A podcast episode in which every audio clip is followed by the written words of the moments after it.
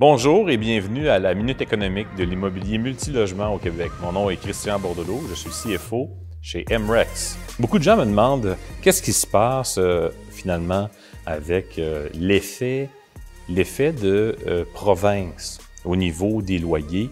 Donc, la SCHL a publié encore tout récemment, comme elle le fait régulièrement, les loyers finalement moyens dans différentes villes au Canada. Donc, on pouvait voir, par exemple, qu'à Toronto, on est aux alentours de 1400 dollars, euh, ce qui est à peu près similaire avec le reste euh, du Canada. On va osciller entre 1100 dollars et 1400 dollars. Et même, euh, finalement, dans les maritimes, à, Saint-Jean, on est à 1000 de mémoire, 1150 dollars, alors qu'à Montréal, on est à 841 dollars. donc, qu'est-ce qui explique que le Québec est la seule province au Canada qui a un loyer moyen complètement différent des autres euh, provinces et aussi par ville des autres villes comparables? Donc évidemment, ici, il y a un effet de ce qu'on appelle euh, euh, un double effet. Donc un premier effet qui provient de la régie du logement, qui historiquement, lorsqu'elle a été mise en place, s'est mis à contrôler finalement les augmentations de loyer. Donc ce qui fait en sorte que au Québec, on ne peut pas vraiment suivre de la même façon, le même rythme d'augmentation que dans le reste du Canada.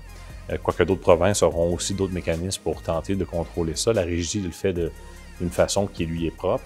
Ensuite, dans un deuxième temps, évidemment, euh, à cause de ça, il y a un effet, euh, ce qu'on appelle linguistique, un effet culturel. Donc, on sait très, très bien, ça a été étudié, que les prix ne communiquent. Donc, l'expectative des prix, hein, elle ne se communique pas aussi bien à travers différentes cultures, à, travers différentes langues.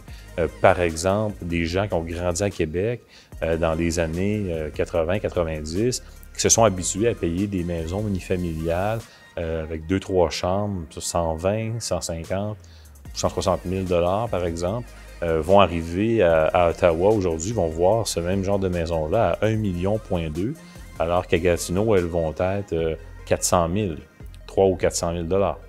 Donc, euh, c'est certain que ces gens-là ne seront pas prêts à payer. Mais par contre, les gens qui sont à Ottawa, qui sont habitués de payer des prix comme ceux-là, lorsqu'ils viennent ensuite, traversent la rivière, viennent à Gatineau, euh, ben, eux vont être prêts à payer, euh, ils vont trouver finalement que ce n'est pas très, très cher. Donc, beaucoup de promoteurs ont compris ça et vont offrir des produits à 8 900 000 qui pourtant devraient se vendre, si on, on en tient notre expectative de prix ici, des Gatinois à 300 ou 400 000 Eux sont capables de les vendre 800 ou 900 000 à des Ontariens. Et ce phénomène-là va aussi se transposer finalement dans le locatif. Donc, on voit dans la région beaucoup, beaucoup de loyers euh, qui sont très élevés dans le neuf, et parce que c'est des produits qui sont destinés à attirer finalement des gens qui sont situés euh, en Ontario et qui vont traverser au Québec et qui vont être prêts à payer ces prix-là que les Québécois ne sont pas prêts à payer.